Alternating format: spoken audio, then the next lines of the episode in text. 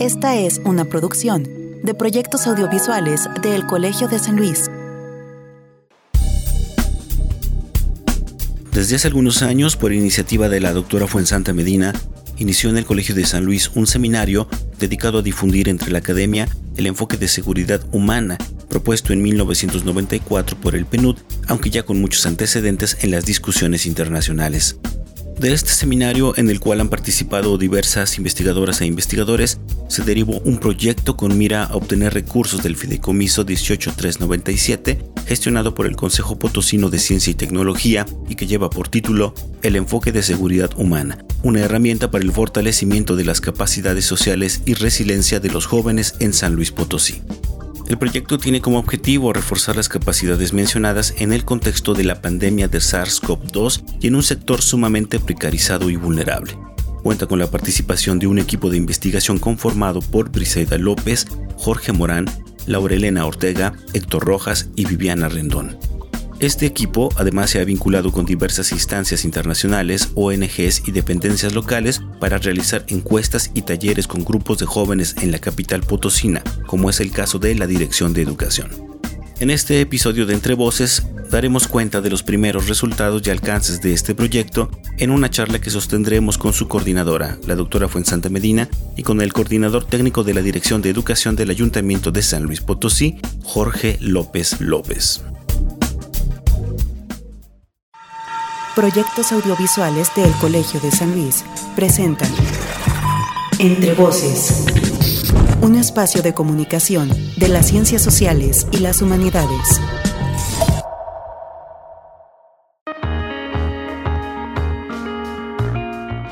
Hola a todos, damos inicio a un episodio más de Entre Voces, el espacio de comunicación de las ciencias sociales y las humanidades del Colegio de San Luis. Les saluda como cada semana Israel Trejo. Muchas gracias a quienes nos escuchan en las dos radiodifusoras que albergan nuestras emisiones, en Radio Universidad en la capital potosina y también en Matehuala, San Luis Potosí, a la radio del Colmich, estación en línea del Colegio de Michoacán y por supuesto que también eh, agradezco a todos los que nos escuchan ya en las versiones en línea de estas charlas que subimos a Spotify y a Mixcloud como ya lo escuchamos en la introducción. Hoy tendremos de nueva cuenta como invitada a la doctora Fuensanta Medina del programa de estudios políticos e internacionales de El Colsan, quien nos hablará sobre este proyecto eh, del enfoque de la seguridad humana, una herramienta para el fortalecimiento de capacidades sociales y resiliencia de los jóvenes en San Luis Potosí, que fue financiado con un fideicomiso gestionado por el COPOSIT, pero que se desprende de las multas electorales que eh, por ahí eh, recogió el CEPAC en San Luis Potosí. Eh, junto a ella estará también Jorge López López, coordinador técnico de la Dirección de Educación del Ayuntamiento Municipal, quien participó del proyecto, pero que también lo invitamos no solo desde su perspectiva como funcionario público, sino también como un joven que está tratando de incidir precisamente en los cambios a través de su trabajo en el Ayuntamiento de Potosino. Entonces será una charla muy interesante, acompáñenos. Antes de entrar al primer bloque de la misma, lo quiero invitar a que conozcamos un poco más de nuestros dos invitados en la sección de semblanza ya regresamos para charlar con ellos.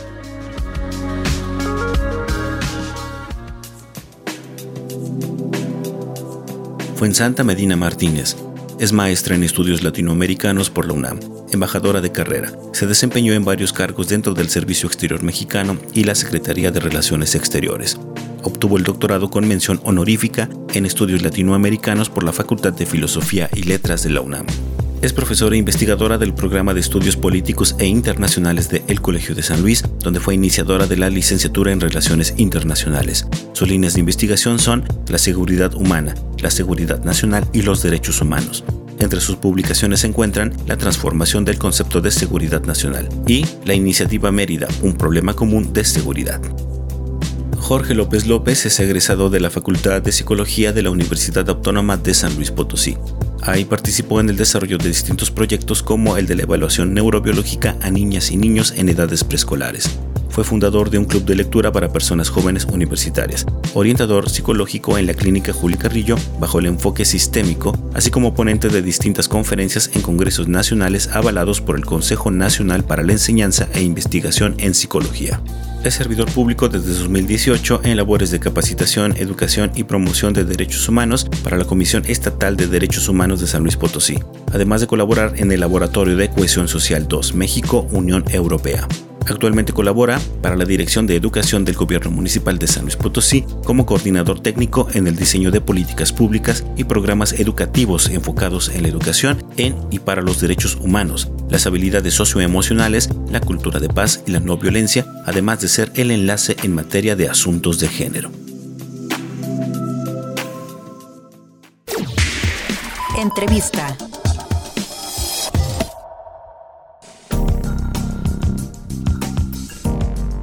Ahora sí quiero dar la bienvenida a nuestros dos invitados de este episodio, de este episodio, de esta emisión de, Entre Voces, a quienes tengo conectados eh, de manera remota, pues por cuestiones de seguridad y de la pandemia. Primero voy a presentar a alguien que ya conocemos aquí en Entre Voces, ya que ha colaborado con nosotros varias veces, a la doctora Fuensanta Medina del programa de estudios políticos e internacionales del Colegio de San Luis y quien precisamente está a cargo de este eh, proyecto del cual hablaremos ya en unos, en unos momentos. Pues Santa, primero, ¿cómo estás? Bienvenida, saludos. Mucho gusto de saludarte nuevamente, Israel, a ti y al auditorio de Entre Voces. Y bueno, también quiero presentar hoy en nuestro eh, programa a Jorge López López. Él es coordinador técnico de la Dirección de Educación del Ayuntamiento Municipal. Ya ha estado involucrado de varias formas precisamente en este proyecto y bueno, vamos a platicar un poco con él también acerca del mismo. Jorge, ¿qué tal? Mucho gusto, bienvenido a Entre Voces. Hola Israel, mucho gusto, ¿cómo están? Un gusto saludarlas. Doctora, muchas gracias por la invitación. Doctora Fuensanta, de verdad un gran trabajo el que se está realizando y el que están emprendiendo desde el Colsan. Y creo que eh, particularmente, bueno, yo creo que ya lo hablaremos más adelante, pero qué, qué gran proyecto el que se encarne, se trate de dar voz a los jóvenes. Este, pues yo muy gustoso de colaborar en él, de participar en él y ahora particularmente de estar aquí con ustedes. Gracias Israel también por recibirnos acá en tu programa. No, hombre, gracias a ustedes. Y bueno, yo creo que para iniciar, eh, Fuensanta, bueno, ya hemos mencionado eh, varias veces en este programa, porque ya hemos hablado del tema, creo que nuestro auditorio ya conoce algo acerca de lo que es este enfoque de seguridad humana que tanto has trabajado ya desde hace varios años, ¿no? Pero ahora lo que me llama la atención es que eh, centres precisamente este enfoque en un grupo, digamos, social que son los jóvenes, ¿no? Entonces platícame un poco eh, por qué deciden enfocarse en este grupo en específico, en estos temas de, seguridad humana, sobre todo en este contexto pandémico, y cómo eh, surge la idea precisamente para proponer este, este, proyecto.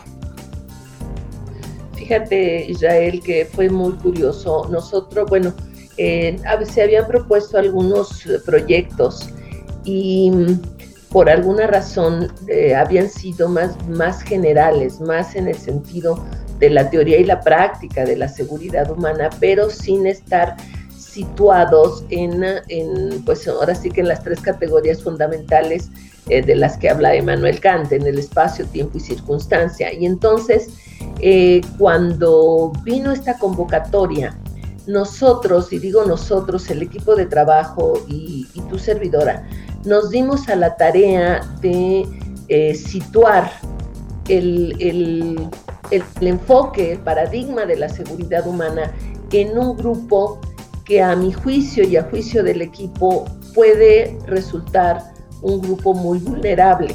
Habíamos estado oyendo eh, cuestiones ya a principios de la pandemia, pero incluso aún antes, de las cuestiones de los jóvenes en San Luis Potosí, por ejemplo, que la ley de persona joven o de la persona joven todavía tiene eh, poca aplicación en el contexto de las necesidades de los jóvenes en San Luis Potosí, a pesar de que está ahí el marco, el marco legal, el marco legislativo incluso, no hay una concordancia entre eh, lo que está en el papel, en los, eh, en los acuerdos internacionales, en los acuerdos nacionales, con lo que tiene que ver realmente eh, en la situación de las juventudes. Esto se ve mucho más eh, agravado en el caso de la pandemia generada por el COVID-19.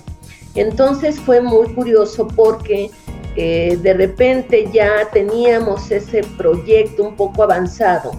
Cuando una mañana el doctor David Vázquez Salguero, que conocía del proyecto, me llama y me dice, fue en Santa, necesito que me actualices em, este proyecto que yo sé que está ahí, pero que no me han presentado formalmente, pero hay una convocatoria que tú debes conocer eh, del COPOSIT y a lo mejor valdría la pena que se concursara con este proyecto. Bueno, yo atiendo la indicación, la sugerencia del doctor David Vázquez Salguero y eh, nos ponemos a trabajar y en una, en un, ahora sí como diríamos, en fast track, y eh, porque ya estaba prácticamente todo el proyecto, pero le faltaban algunas cosas, ¿no? Eh, le faltaba la presupuestación, cosas así, pero, pero sí faltaba. Entonces lo hicimos, y lo, presentamos en el marco de la convocatoria, em, en el marco de la convocatoria 2020 de apoyo a proyectos de investigación, desarrollo tecnológico e innovación que tengan como objetivo investigar, tratar, atender o aminorar los efectos eh, de la epidemia generada por el coronavirus SARS-CoV-2 COVID-19 en el estado de San Luis Potosí, eh, el Comité Técnico del Fideicomiso 18397 a través del, a través del Bueno, entonces, em, hay una cosa muy importante que hay que, hay que decir. Em, este proyecto, este fideicomiso, se crea a partir de las multas a partidos políticos. yo no sé si eso sea muy adecuado que yo lo diga en este momento, pero bueno, las cosas, los hechos son así. Entonces, em, es a partir de las multas electorales a los partidos políticos. Y entonces esto se gestiona a través del COPOSIT, que es la encargada, a partir de sus conocimientos, a partir de sus científicos, a partir de sus científicos, tanto de ciencias exactas como de ciencias sociales, para eh, evaluar estos proyectos en el marco de la referida convocatoria. Y el 5 de junio de 2020 eh, le informan al doctor David Vázquez Salguero que el, que el proyecto ha sido eh, elegido para ser desarrollado con este fideicomiso, con el apoyo de este fideicomiso. Santa, y sabemos, como ya lo has mencionado, que, los jóvenes son un grupo eh, sumamente desatendido, no solo en San Luis Potosí, me parece que en México en general se hace política pública, pero como dices, no se lleva eh, después precisamente como a la práctica. Y ahora en, estos tiempos de, pandemia, eh, dentro de todos los aspectos que hemos visto que se han visto afectados ¿no? por la misma pandemia, ¿cuáles de estos aspectos también afectan directamente más a, los jóvenes? ¿no? O sea, me estoy poniendo a pensar, por ejemplo, ahorita el empleo tal vez o la educación, ¿no?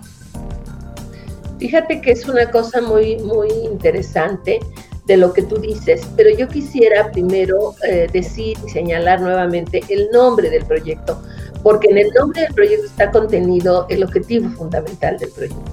Es el enfoque de seguridad humana, una herramienta para el fortalecimiento de capacidades sociales y resiliencia de los jóvenes en San Luis Potosí. Bueno, efectivamente, mira, uno de los logros que yo puedo ver ahora a nueve meses, porque a nueve meses de distancia, porque el proyecto, eh, su desarrollo está planteado del primero de julio al 31 de marzo, eh, del 1 de julio de 2020 al 31 de marzo del 2021, em, es que nosotros hemos logrado a nuestro nivel, es decir, sin tener todas las cuestiones que se puede tener desde la administración pública, sino desde la academia, desde un grupo interdisciplinario de investigación, hemos podido contribuir con un pequeño grano de arena para la visibilidad de los jóvenes en San Luis Potosí, ¿no?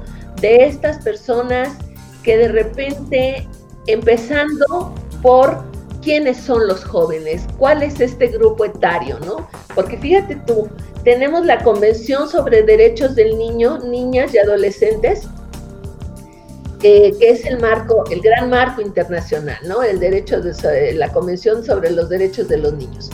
Ahí los niños ¿sí? están, están eh, contemplados hasta los 18 años, ¿sí? Pero en la ley de la persona joven, ¿sí? A nivel nacional, los jóvenes en este país van de 12 a 29 años. Entonces, fíjate que ahí tenemos un traslape de las convenciones, de los, de los instrumentos internacionales con los, con los instrumentos nacionales. ¿sí? Cuando yo, yo hablo de instrumentos me refiero a los tratados, son convenciones, ¿no? Bueno, entonces ahí tenemos un traslape. Entonces tenemos que ver específicamente, claro, la mayoría de edad no es exactamente la misma en todos los países, además, ¿sí? Entonces, bueno, por ejemplo, en los Estados Unidos la mayoría de edad es a los 21 años y en México la mayoría de edad se adquiere a los 18 años, por ejemplo, ¿sí? Que siendo a lo mejor democracias más avanzadas, ¿sí? La, democracia eh, estadounidense, por ejemplo, tienen una mayoría de edad más, más grande en los Estados Unidos que nosotros. Entonces, todo ese tipo de cosas que vamos a empezar por definir quiénes son los jóvenes en San Luis Potosí. Y los jóvenes nos estamos encontrando justo que son de los 12 años, que en sentido estricto pueden ser adolescentes hasta los 29 años, que ya es la primera juventud en sentido estricto, ¿no? Entre los 23 y los 29 años es lo que llamamos la primera juventud. Bueno, entonces, empezando por ahí. Ahora, este grupo como tú bien señalas, cuando, cuando empieza la pandemia, ya presentaba eh, cuestiones graves. Por ejemplo, antes de la pandemia, tenemos que dos de cada diez eh, muchachos eh, de este grupo etario a nivel nacional no asistían a la escuela. Entonces, esto es grave, grave en un país que además el, el gran plus de nuestro país es el bono demográfico. La gran fortaleza de nuestro país es el bono demográfico. Entonces, fíjate tú qué contrasentido que cuando la gran fortaleza de nuestro país es el bono demográfico, ocurre ¿sí? que el grupo muy vulnerable o un grupo muy vulnerable y poco visibilizado son precisamente estos eh, estos, eh, estas personas que le están dando a México la posibilidad de tener un ejercicio nacional, internacional, mucho más protagónico en la escena, eh, en la escena mundial, que son estos jóvenes, ¿no? Fíjate qué contrasentido, ¿no? Exacto. Y bueno, me gustaría ahora preguntarle a Jorge. Jorge, tú eres funcionario, pero además eres una persona muy joven eh, de uno de, los ámbitos que tal vez más se ha visto afectado precisamente por la pandemia, digamos, además de, la cuestión de la salud, ¿no? Que es la educación. Eh, el encierro ha puesto un verdadero jaque, ¿no? A las instituciones educativas, a los sistemas educativos. Cuéntame un poco cómo, eh, qué han percibido ustedes en cuestiones de impacto a, nivel municipal precisamente con la pandemia, pero tú también como joven, ¿cómo has eh, percibido todo este, este momento, me imagino que tú debes tener también una antena mucho más sensible precisamente a este sector. Eh, durante este año ya prácticamente que llevamos todos en nuestras casas, eh, o los jóvenes que llevan en sus casas y los niños que llevan en sus casas también, sobrellevando la escuela en medio de la pandemia. Bastante interesante la pregunta que haces, Israel. Creo que sin duda requiere un gran ejercicio de análisis al respecto, porque bueno, creo que me gustaría retomar un poquito de lo que ya mencionaba la doctora Fuensanta al respecto. Los jóvenes, si bien es cierto, ya nos enfrentábamos a una serie de circunstancias bastante complicadas, previo incluso a, a la pandemia, este año de contingencia sanitaria que hemos vivido, porque ciertamente las oportunidades, por ejemplo, de movilidad social en el mundo, en México particularmente para las personas jóvenes, eh, es todo un reto, por ejemplo, a nivel mundial las personas que nacimos en los 90 tenemos un 7% de, de, escalar en la movilidad social, en, adquirir o tener salarios o ingresos económicos mayores a, las de nuestros padres. Entonces, en ese sentido, ya estaban estos retos, también los retos de incorporarnos al mercado laboral, de trabajar, también significaban un reto porque si bien es cierto, las condiciones globales este, son sumamente competitivas y desde ahí está creo que una de las problemáticas este, este sistema, esta estructura social que favorece quizá la competitividad que había hecho que los jóvenes nos anduviéramos peleando entre nosotros justamente para este, alcanzar trabajo, tener mejores puestos laborales o cuestiones así, ya eran todo un reto previo a este año de contingencia.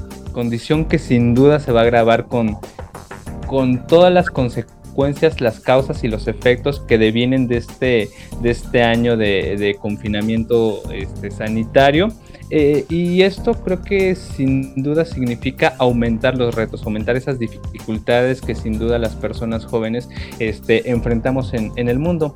Comentabas ahí quizá esta percepción que como servidor público tengo al respecto de este, los efectos y las consecuencias también en, la educación. Pues bueno, mira, te cuento un poquito. Desde aquí yo tengo la fortuna de trabajar en el gobierno municipal, en la dirección de educación, en donde eh, eh, es un sistema típico en la dirección de educación municipal Contamos con 21 escuelas que depende eh, totalmente su administración, gestión, este, y pues sí, la, la gestión del personal que trabaja en las escuelas públicas pertenece directamente al municipio, el ayuntamiento, una circunstancia totalmente atípica que solo sucede en Tijuana, porque como sabemos la mayoría de las escuelas este, o dependen de los estados o dependen de la federación. Y pues bueno, considerando esta circunstancia típica, eh, eh, eh, nos ha dado la posibilidad de establecer cierta cercanía con las escuelas, con nuestras escuelas del sistema educativo municipal. Son 21 escuelas a las cuales estamos abocados este, aquí en la dirección, todo el equipo, a trabajar constantemente y el velar que por lo menos tengan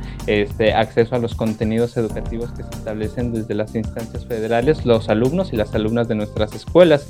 Y, y lo que hemos podido percibir es que sin duda los índices de rezago han aumentado, los aprendizajes clave, los aprendizajes significativos de las niñas y los niños, sin duda van a minorar y yo creo que nos enfrentaremos como a circunstancias o veremos los resultados quizá con el tiempo.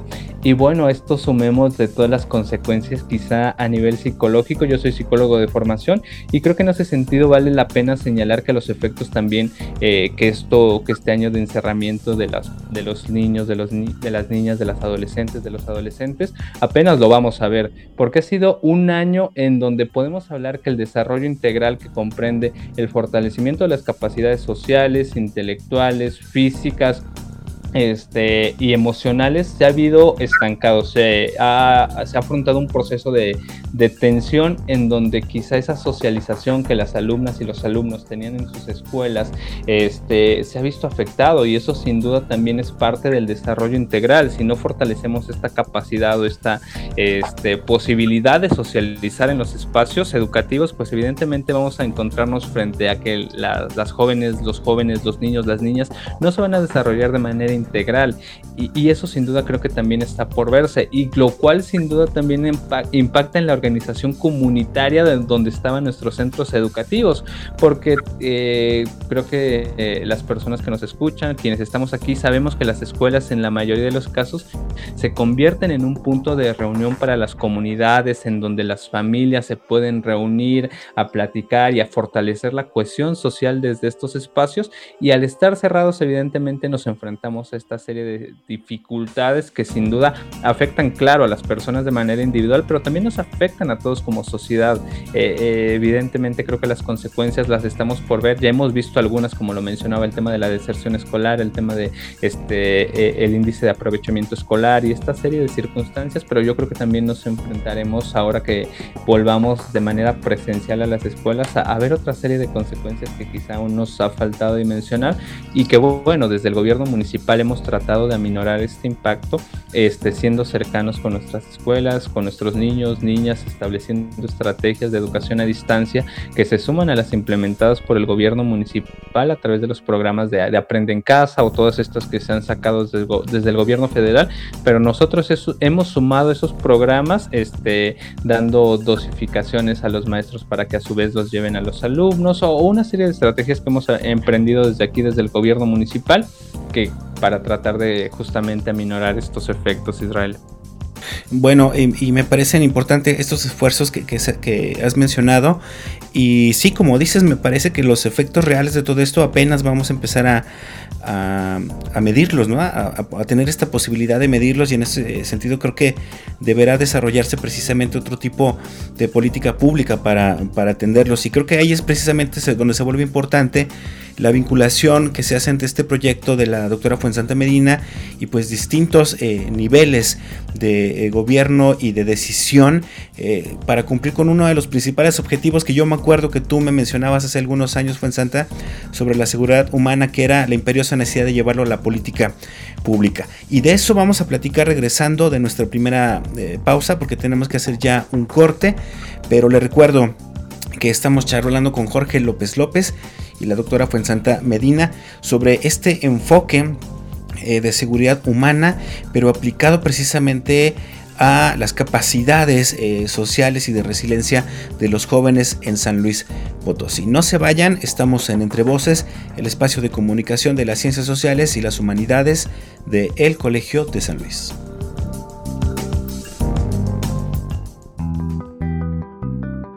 Metadata. La CEPAL calcula que en el 2020 la economía de América Latina y el Caribe se contrajo un 5.3% y que se generaron casi 30 millones de nuevos pobres en la región. En San Luis Potosí, la tasa de desempleo pasó del 1.8% en el 2019 al 3.3% en el 2020. De acuerdo a las cifras del IMSS, en febrero se tenía un padrón de asegurados en San Luis Potosí de 455.287. En mayo de ese mismo año, la cantidad se redujo a 436.537 asegurados. De los empleos perdidos, 10.717 fueron de jóvenes de menos de 29 años.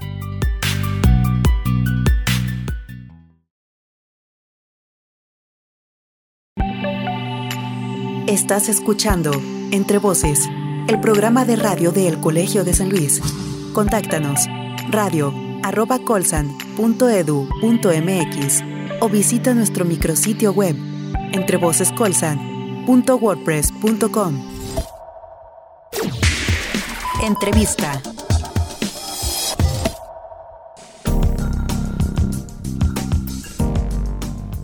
Estamos de regreso en Entre Voces, el espacio de comunicación de las ciencias sociales y las humanidades del Colegio de San Luis. Mi nombre es Israel Trejo y me da mucho gusto saludarlos nuevamente.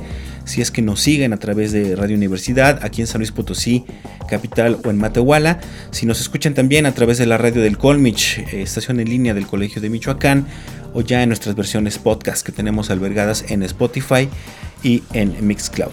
Les recuerdo que hoy estamos charlando con la doctora Fuensanta Medina del programa de estudios políticos e internacionales del Colegio de San Luis y con Jorge López López, el coordinador técnico de la Dirección de Educación del Ayuntamiento Municipal aquí de San Luis Potosí, sobre esta vinculación que ha hecho el proyecto y el enfoque de seguridad humana de la doctora Fuensanta Medina con eh, diversas instancias, en este caso con la instancia eh, de educación eh, municipal para fortalecer y, o para introducir precisamente en la política pública este enfoque de la seguridad humana. Y precisamente fue en Santa, por ahí quisiera retomar esta charla, ¿no? Tú lo has mencionado anteriormente, ¿no? La, importancia de integrar este enfoque de seguridad humana en la política pública en diversos eh, niveles. Esto lo plantean ustedes así en el proyecto, hablando específicamente de los jóvenes y cómo es que se vinculan eh, precisamente con estas instancias eh, municipales. Fíjate, bueno, hasta estamos hablando de dos niveles. El primero de ellos es que efectivamente desde que yo me planteo la iniciación del seminario permanente sobre seguridad humana, tengo la intención de que este, este enfoque, este paradigma de la seguridad humana trascienda a las políticas públicas, a la formulación de políticas públicas. Em, mi tesis doctoral justamente fue sobre las cuestiones de la seguridad humana y siempre ha sido mi preocupación fundamental que trascienda a la política pública, porque México, aunque es miembro de la Comisión de Seguridad Humana de Naciones Unidas, realmente no ha establecido en las políticas públicas un, un, enfoque de seguridad humana, ¿sí? Entonces, bueno, este proyecto nos permite, con respecto a los jóvenes, ver cómo están cubiertas las siete dimensiones básicas en los jóvenes de San Luis Potosí, de los que habla la seguridad humana. Con este propósito nos damos a la tarea de hacer eh, dos, eh, dos eh, digamos, dos instrumentos. el primero fue una encuesta que se les aplica a los jóvenes pero es una encuesta que cuida las siete dimensiones de la seguridad humana. No es una encuesta cualquiera, eh, quiero decir, no con eh, las categorías normales de, muchas encuestas, sino una encuesta pensada, hecha, razonada desde el enfoque de la seguridad humana. ¿Sí? Para ver cómo están contenidas estas siete dimensiones de la seguridad humana en nuestros jóvenes potosinos, o los que viven en el municipio de San Luis Potosí. Y luego, ¿sí? Eh, eh, vemos cuáles son los actores que están vinculados en la responsabilidad con jóvenes, ¿sí? Y cuando digo los actores me refiero tanto a los, a los actores del sector público como a los actores del sector privado. Es decir, las instituciones públicas que tienen que ver con el trabajo con jóvenes, así como las ONGs y asociaciones civiles que tienen que ver con el trabajo con jóvenes. De allí encontramos un espectro muy, muy grande, pero que no pudimos eh, cubrirlo todo y nada más cubrimos eh, una, unas eh, nueve actores fundamentales de de estos identidades, de estas identificaciones que nosotros hicimos. Entonces, en ese, en ese deambular de estar eh, ubicando a los actores, ubicamos el municipio de San Luis Potosí, es, decir, el ayuntamiento de San Luis Potosí, el gobierno municipal de San Luis Potosí, que tiene una subdirección de jóvenes y que además plantea, como bien lo dice Jorge López, la característica que tiene eh, es, el, es el único municipio junto con Tijuana que tiene escuelas desde la educación básica hasta la educación media superior, porque si no me equivoco, terminan en el bachillerato. ¿Esto es correcto? Bueno, entonces, esto nos hace acercarnos a ellos porque eh, también descubrimos que nosotros, y lo voy a decir con toda, con toda sinceridad, teníamos planteada la aplicación de la encuesta de otra manera pero era una, una aplicación presencial de la encuesta, es decir, ir a las, a las, a lo mejor ir a algunas instancias que tuvieran que ver con jóvenes y poderles dar la encuesta y que ellos la eh, contestaran, pero se nos, se nos atraviesa la pandemia, vemos que la pandemia es mucho más larga, tan larga que no salimos de ella, ¿sí? Y entonces nos tenemos que ir adecuando las necesidades, ¿sí? Para poder realizar el proyecto en tiempo y forma, pero que no se quede sin cubrir aquello que nosotros nos, habíamos propuesto y que son los objetivos del, proyecto. Entonces nos valemos de nuestros queridos amigos eh, y de, de, las instituciones que nos ayudan, los actores estos que les he dicho, los nueve actores que nosotros logramos identificar, pero sobre todo aquellos que tienen contacto de día a día con jóvenes, ¿sí? Nos ayudan a, a través de sus sitios web, a través de sus eh, redes sociales, aplicar esta encuesta, que además tiene carácter anónimo totalmente, ¿verdad? Para que los jóvenes tengan la mayor libertad, pero además también para que haya un respeto absoluto y restricto a su privacidad, ¿sí? Y entonces, y a su identidad, y entonces ellos nos ayudan y así eh, nos acercamos, entre otros, a la, este, dirección de colegios del municipio y a la, subdirección de las juventudes del municipio también. Y esa es la historia, ¿no? Y así nos, nos vinculamos y así hemos podido, gracias a ellos, eh, eh, pudimos hacer dos cosas, ¿no? Pudimos hacer la encuesta, pudimos hacer los talleres y también pudimos hacer eh, y, también pudimos hacer eh, la, las entrevistas semiestructuradas, gracias a estos nueve actores, entre ellos el gobierno municipal. Muy bien, eh, Jorge, con todo lo que ya ha puesto en contexto la, la doctora Fuenzanta Medina, cuéntanos un poco. Eh, el proyecto lo que pretende es precisamente darles a los jóvenes herramientas para el fortalecimiento de capacidades sociales y de resiliencia a los jóvenes, así lo plantea el mismo eh, título. En tu caso, tanto como funcionario, pero sobre todo yo creo que más importante como joven, ¿cómo recibes precisamente este paradigma de la seguridad humana? Y de pronto, no sé si te ha cambiado a ti un poco la visión precisamente de cómo enfrentar o cómo eh, diseñar política pública para jóvenes o cómo herramientas para aprender y, digamos, tomar mejores decisiones. Em, gestionar, no sé, eh, desarrollarte eh, a partir de unos de estos talleres que nos comentaba la doctora Fuensanta Medina y que tú nos eh, contabas antes de entrar a la entrevista, pues que estuviste prácticamente en todos, ¿no? ¿Cómo fue tu experiencia precisamente con el enfoque de seguridad humana a través de estos talleres? Eh, la verdad, déjame contarte, Israel, que fue una experiencia bastante grata. Primero, recordar un poquito este encuentro que tuvimos este, con la doctora Fuensante y el proyecto sobre seguridad humana, porque vale la pena mencionar que quizá a veces las cosas suceden por algo. Y pues bueno, en ese sentido nos dimos cuenta que mucho de lo que hacíamos, mucho el trabajo que, que emprendíamos desde la Dirección de Educación, era fortalecer también las capacidades de, de resiliencia que van encaminadas a la seguridad humana. En la dirección hemos emprendido este, actividades en desarrollo de habilidades emocionales, educación ambiental, fortalecimiento, dar capacidades para que los jóvenes se involucren en el trabajo, que son cosas que tienen que ver directamente con el enfoque de seguridad humana. Y en ese sentido, respondiendo a tu pregunta, Israel, creo que sin duda ha cambiado la visión que yo personalmente tengo al respecto de la seguridad humana, porque es algo que hacíamos, pero hasta que nos encontramos con el proyecto es como le damos el nombre a ah, esto que estamos haciendo fortalece desde distintos factores lo que es la seguridad humana, la educación socioemocional que pretendemos promover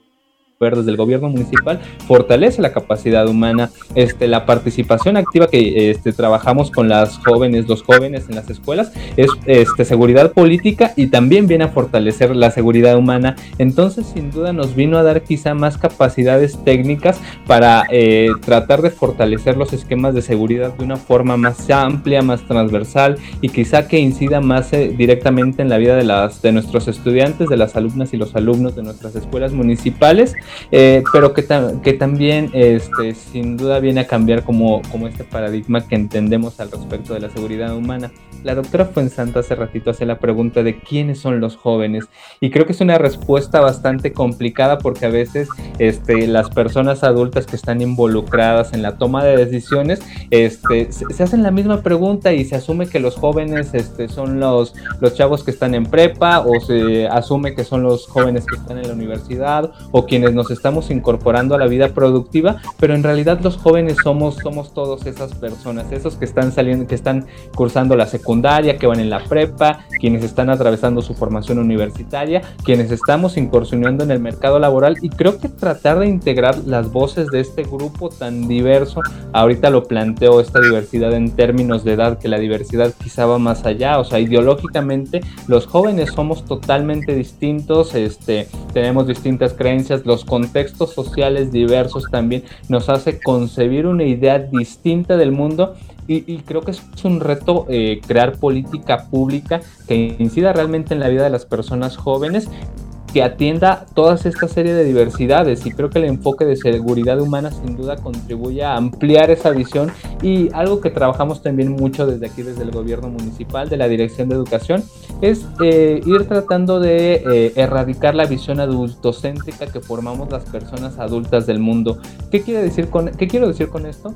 Ir tratando de erradicar esa visión en donde se asume que solo las personas adultas tenemos la oportunidad de participar de la vida pública de, la sociedad, cuando realmente desde niños, desde este, jóvenes, nuestra voz es importante y crear mecanismos para que las personas puedan involucrarse en la toma de decisiones o que nos digan a las personas que estamos en las instituciones públicas cómo hacer las cosas, sin duda nos ayuda mucho este, eh, en los talleres que participábamos gustosamente con el Colsan, este, se, se, establecía la oportunidad de escuchar alumnos de las preparatorias municipales y la verdad la, las soluciones o las visiones que ellos plantean al respecto de cómo atender los retos que ellos viven día con día este, en sus escuelas cuando asistían de forma presencial, en sus colonias que transitaban día con día con sus familias, a veces son muy diversas a los que las personas que ya, ya estamos involucrados en las instituciones podemos formar o que nos vamos formando con la vida adulta y a veces necesitamos justamente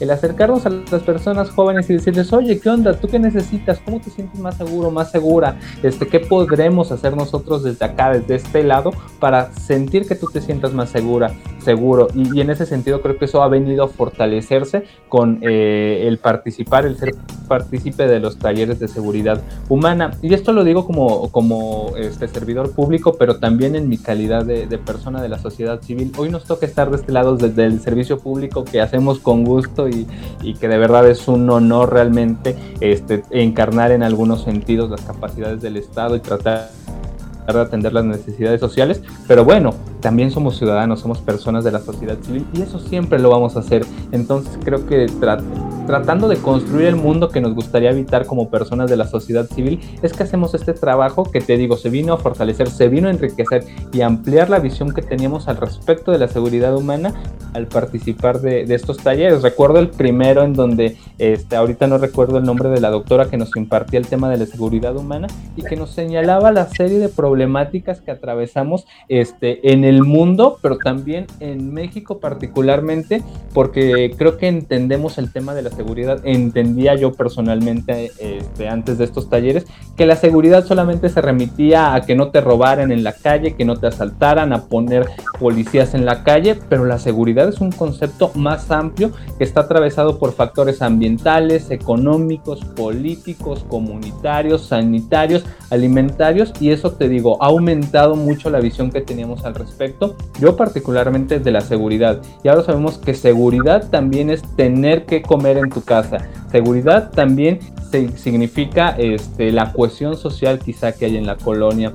Seguridad también es que las calles no estén sucias, que no esté este, tirada este, ahí lleno de basura. Seguridad también es tener ingresos económicos estables. Entonces la seguridad comprende muchos aspectos y esto sin duda creo que también se traduce en que como personas de la sociedad civil, personas que caminamos por las calles día con día, busquemos trabajar en estos aspectos también desde involucrarnos como eso, como personas civiles que te digo, hoy nos tocó estar de este lado, pero quizá mañana volvamos a este, ser totalmente personas de la sociedad civil y de nuevo construir como tratar de construir este mundo que a todos y a todas nos gustaría habitar.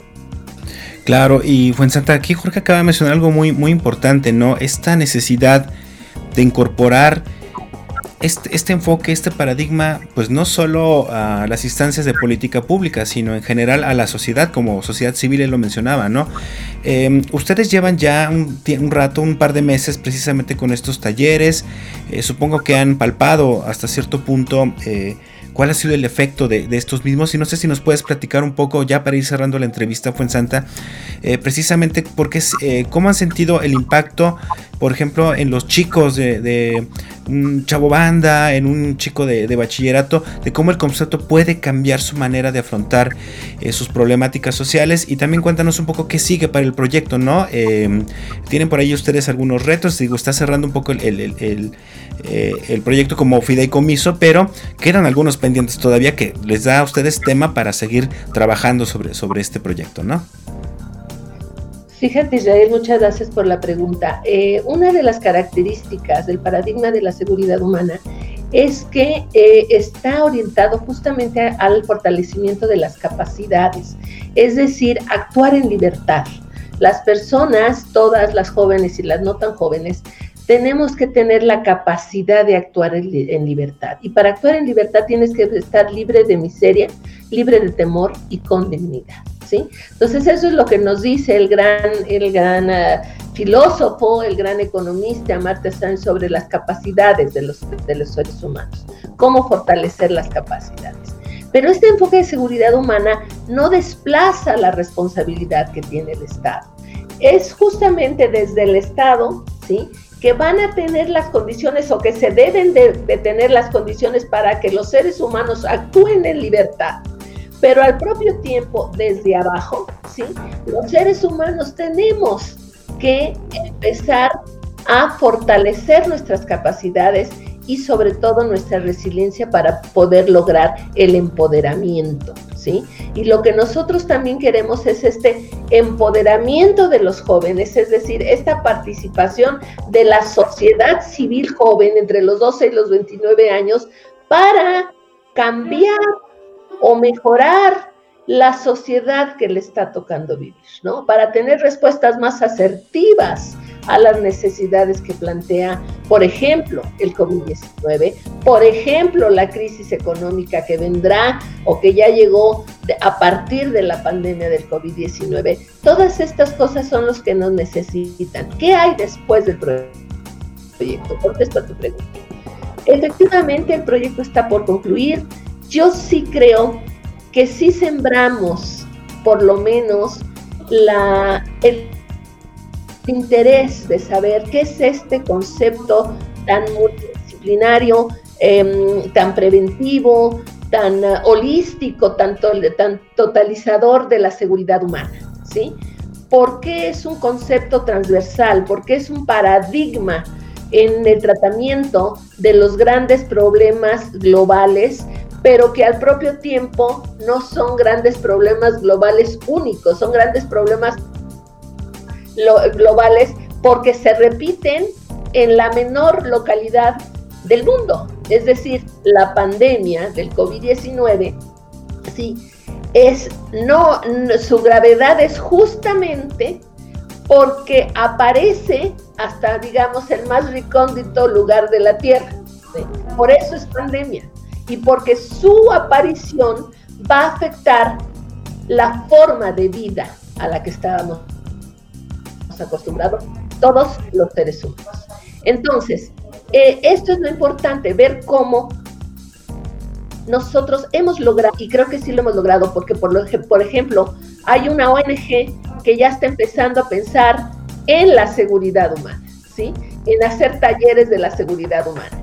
Y me voy a la unidad de bienestar familiar del DIF estatal. Me dice, después de la que voy y los entrevisto, me dice la, la la, directora. Me dice, yo no había visto ¿sí? la problemática de la seguridad cibernética para los jóvenes en esta pandemia como usted me la está planteando, como tú me la estás planteando, pensando. Pues sí, ahora a partir del uso excesivo de las plataformas, del uso excesivo de los dispositivos, tenemos que ser muy cuidadosos con la seguridad cibernética. ¿sí?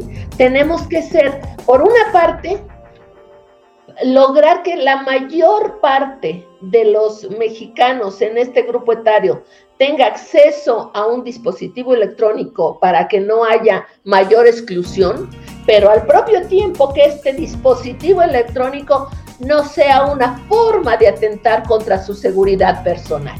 Es decir, que no haya cutting, que no haya sexting, que no haya este, trata de seres humanos. Entonces, son una, una cuestión, una moneda que tiene muchas caras. Por ejemplo, la seguridad cibernética. ¿Cómo la vamos a afrontar? Hay una seguridad económica que es previa a la seguridad cibernética, es decir, que todos tengan la posibilidad de acceder a un dispositivo electrónico, pero también está cómo nos vamos a cuidar de ese dispositivo electrónico. Bien, creo que, has hecho una buena exposición acerca de, cómo puede impactar precisamente en diversos ámbitos y ya lo decía Jorge, ¿no? El hecho de de que a veces se trabaja, pero cuando le pones nombre y tienes todas estas herramientas a la mano de este paradigma de seguridad humana, protocolos internacionales, tratados, en fin, eh, el trabajo puede encauzarse, creo yo, de una, de una mejor manera y creo, igual que tú, Santa, que es necesario que, que en todas las esferas sociales nos impregnemos precisamente de este concepto, de este enfoque, eh, sobre todo por los retos que mencionabas y que nos vienen ya en los próximos años. Pero bueno, el tiempo se nos terminó eh, únicamente eh, les quiero agradecer por eh, los minutos que nos dedicaron para esta charla. Jorge, muchas gracias, de verdad que gusto haberte tenido aquí en, este episodio de Entre Voces. Gracias a ti, Israel, gracias a la doctora Fuensanta por la invitación. También agradecer a, mi directora, Sale Martínez Navarro, por hacer posible todo el trabajo que emprendemos. También este, creo que nos encontramos por algo y creo que la doctora Fuensanta, acá desde el trabajo que realizamos desde la dirección, estamos convencidos en que se pueden crear mejores sociedades más asequibles para los jóvenes las personas, este, y para nosotros mismos, entonces en ese sentido, este, nosotros gustosos de coincidir con el eh, programa de, seguridad humana de la doctora Fuensanta, y pues bueno, este, nuevamente agradecer la invitación y poder estar aquí en tu programa, Israel. Muchas gracias. Muchas gracias a ti, Jorge. Y bueno, Fuensanta, nos queda pendiente otra, otro programa sobre este tema. Entonces de ti me despido nada más temporalmente. Muchas gracias por esta, esta primera parte de la charla. Muchas gracias y muchas gracias a todos los actores que han colaborado de manera tan desinteresada y tan solidaria, porque a pesar de la pandemia y de las circunstancias que, este, que ha sido la pandemia, pues aquí estamos todos en este proyecto que es de ustedes, de los jóvenes. Exactamente, y en ese sentido, pues yo nada más los quiero invitar a que no se pierdan el próximo episodio de Entre Voces, donde hablaremos otra vez, daremos una segunda vuelta a este interesante proyecto de la doctora Fuensanta Medina que eh, tiene sin duda un gran impacto y que lo podríamos considerar dentro del Colegio de San Luis como uno de estos casos eh, de éxito a pesar de que acaba de concluir y porque además tiene muchos alcances. Entonces será muy interesante ver eh, lo que vamos a decir o lo que se va a plantear en la próxima entrevista. Mientras tanto, pues yo me despido, les agradezco. Mi nombre es Israel Trejo y los dejo hasta la próxima semana en una o en un episodio más de Entre Voces, el espacio de comunicación de las ciencias sociales y las humanidades de El Colegio de San Luis. Hasta luego.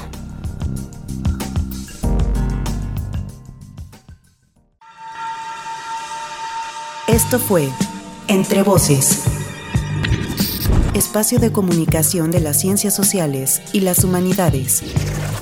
Producción Proyectos audiovisuales del Colegio de San Luis.